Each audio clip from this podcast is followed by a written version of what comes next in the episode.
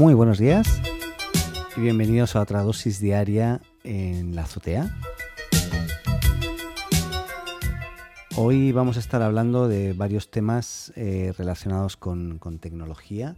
Vamos a empezar un poco por el anuncio eh, que ha hecho Apple y conjuntamente con Google sobre eh, la herramienta que facilitan o la plataforma que, facilitan con, con, todo lo relacionado con el COVID-19. Eh, ambas empresas lo que, lo que han hecho es explicar cómo funcionan las alertas de su sistema de seguimiento de coronavirus, que básicamente es, eh, como decía, es una plataforma, o sea, no es una aplicación, sino que es un servicio que tú puedes activar como usuario y que otras aplicaciones que son validadas directamente por Apple y por Google, eh, tienen que ser homologadas previamente y tienen que ser también invitadas de repente, eh, esas aplicaciones van a poder acceder a estas APIs que disponibilizarán Apple y Google para poder eh, conectar, eh, en este caso, toda la, todo, su sistema. ¿Cómo, funciona? Básicamente uno va a tener que decir, esto no viene marcado por defecto, por lo tanto las personas van a tener que elegir si quieren activar esta funcionalidad o no. Y eh, para ello tienen que irse a ajustes, privacidad y salud, en el caso principalmente de iOS. Em, y dentro de salud van a poder activar una opción que es registro de exposición COVID-19. Una vez activa, eh, todas las aplicaciones que usen estas APIs que han disponibilizado ambos, ambas empresas van a poder em, conectar puntos y de repente si una persona eh, dice que de alguna forma eh, o notifica que tiene eh, elementos que, o indicios de, la enfermedad lo que, o de contagio, lo que van a hacer es automáticamente conectar o enlazar con personas que hayan estado cerca o en contacto con, con el afectado y van a enviar una notificación de que, oye, es posible que tú puedas estar también eh, en problemas, por lo tanto revisa y eh, haz tu autoevaluación desde acá. Eh, de esta manera, las personas que de repente se hayan visto expuestas porque han estado cerca o en contacto con alguien que estuvo con, con, la enfermedad, van a poder ser preavisadas de alguna forma mediante este sistema. en realidad todavía no existe ninguna aplicación de ninguna entidad que finalmente este notifique. Pero eh, sí que eh, la plataforma podríamos decir que está ya disponible. La API en realidad ya llevan unas semanas con, esto al aire, pero han estado haciendo pruebas con algunas y me imagino que, pronto eh, empezarán a aparecer ya estas aplicaciones disponibles para los usuarios.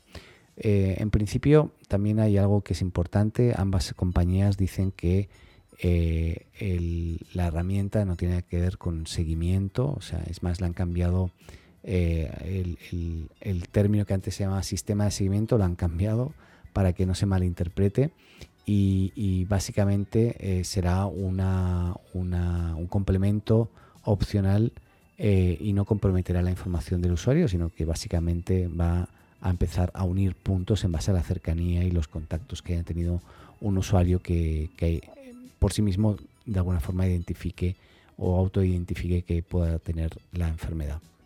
Así que nada, vamos a ver qué tal funciona. Creo que puede ser interesante y, más interesante es la alianza entre las dos compañías para, llevar a cabo este proyecto.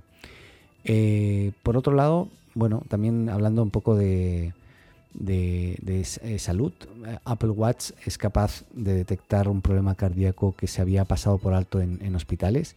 Y es que realmente este, en cada una de las versiones de, Apple Watch van implementando nuevas funcionalidades y nuevas herramientas que eh, hacen más potente todavía esta, esta herramienta, eh, pero muy importante destacar eh, que para nada quita la opinión final de, un, médico que es el que debe estipular o diagnosticar realmente una, una enfermedad. ¿no?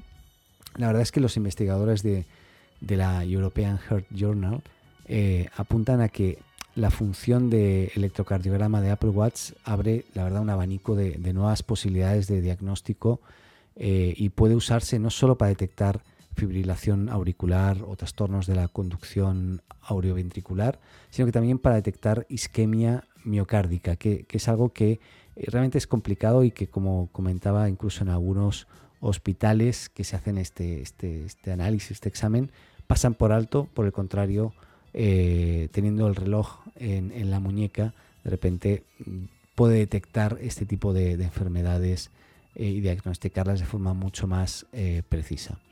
Mm, es una, herramienta a tener en cuenta, lógicamente a partir de cierta edad. Yo ya estoy pensando en actualizarme la versión, tengo ya mis 50, así que estoy en eso. Bueno, eh, cambiando de tema, otro nada, que ver, pero eh, ayer fue el día de, Star Wars.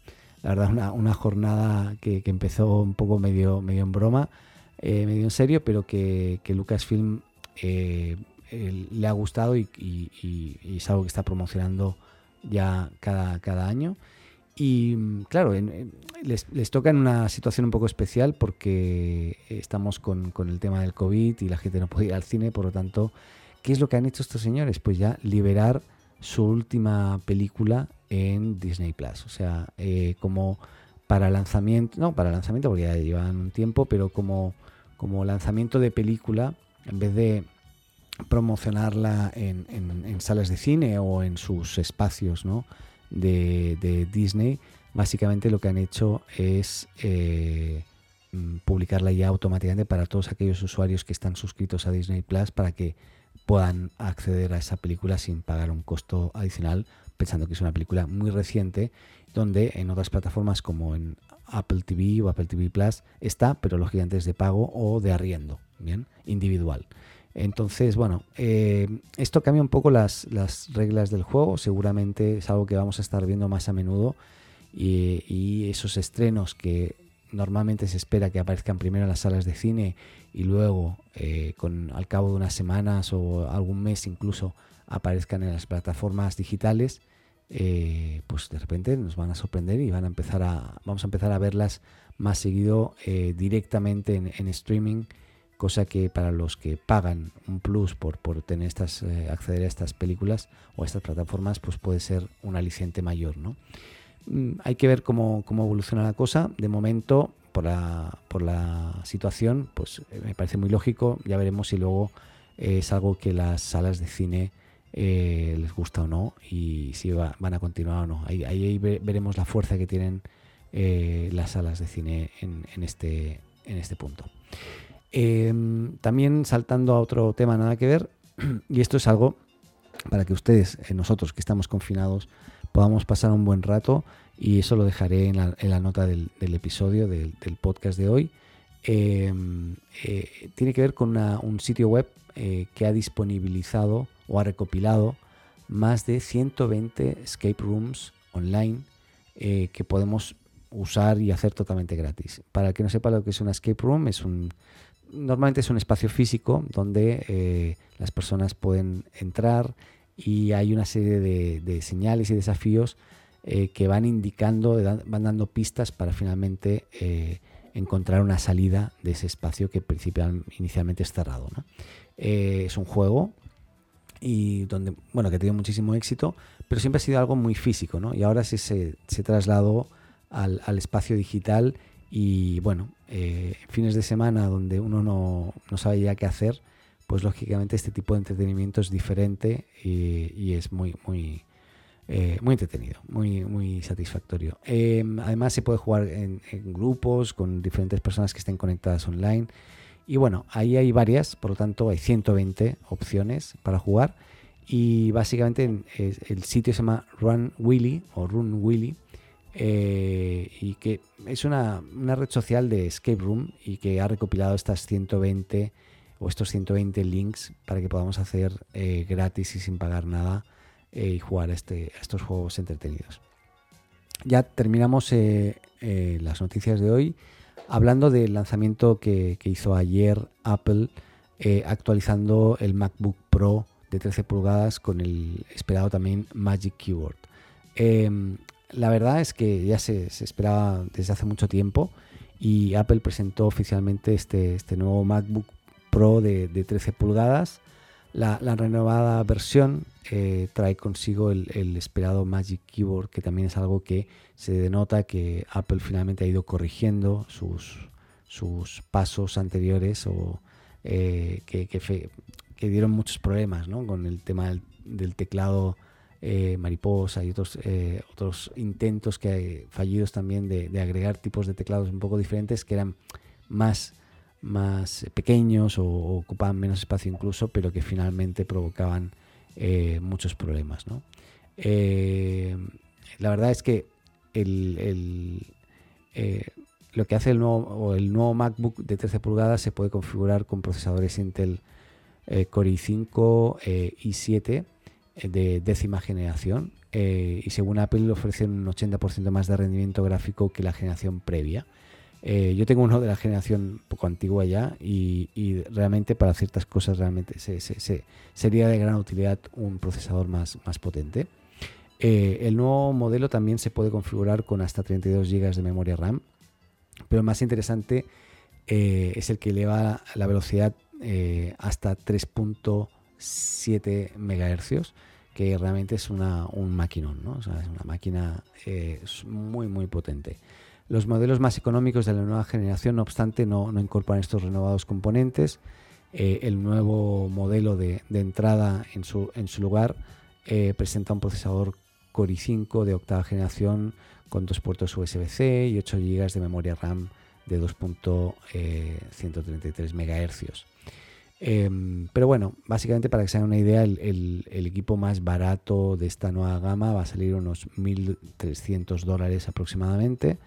Em, y bueno, los nuevos MacBook eh, conservarán la touch bar de, mm, que, venía en los últimos eh, modelos, pero sí que van a contar con una tecla física de, escape, algo que, muchos usuarios reclamaban porque no siempre se activaba en el momento que efectivamente la necesitabas y de repente en algunas pantallas no podía salir directamente. Así que eh, es algo que, que va a ser de agradecer para muchos usuarios y también en, el, en la Touch Bar se va a incluir, o se incluye ya, el lector de huellas Touch ID, Touch ID perdón, eh, que también se, ya se presenta en algunos modelos anteriores de MacBook Pro, pero puede ser, eh, puede ser usado también al iniciar sesión en el Mac. O sea, yo creo que, y también para pagos con Apple Pay y, contraseñas automáticas en plataformas que también pueden, pueden guardarse. ¿no? Yo creo que es una máquina muy potente, era una actualización que muchos usuarios estaban buscando. Sobre todo, claramente, el tema del cambio de teclado, eh, ciertos cambios en, velocidad y en, equipamiento de los procesadores para si uno quiere ser más pro. Igualmente los precios, eh, como siempre Apple eh, no defrauda, son muy caros, pero bueno, si uno quiere finalmente, pues los paga. Si quiere puede, si quiere y puede, claro. Bien, hoy con esto terminamos eh, en un programa más de, la azotea. Eh, les recuerdo que pueden seguirnos en nuestras plataformas eh, digitales, siguiendo en la azotea co, la azotea co, todo junto, en Twitter, Instagram, Facebook, etcétera, incluso en TikTok. y también pueden entrar a nuestro sitio web la.azotea.co.com. Les espero mañana y eh, nos vemos, que tengan un buen día y cuídense. Hasta luego.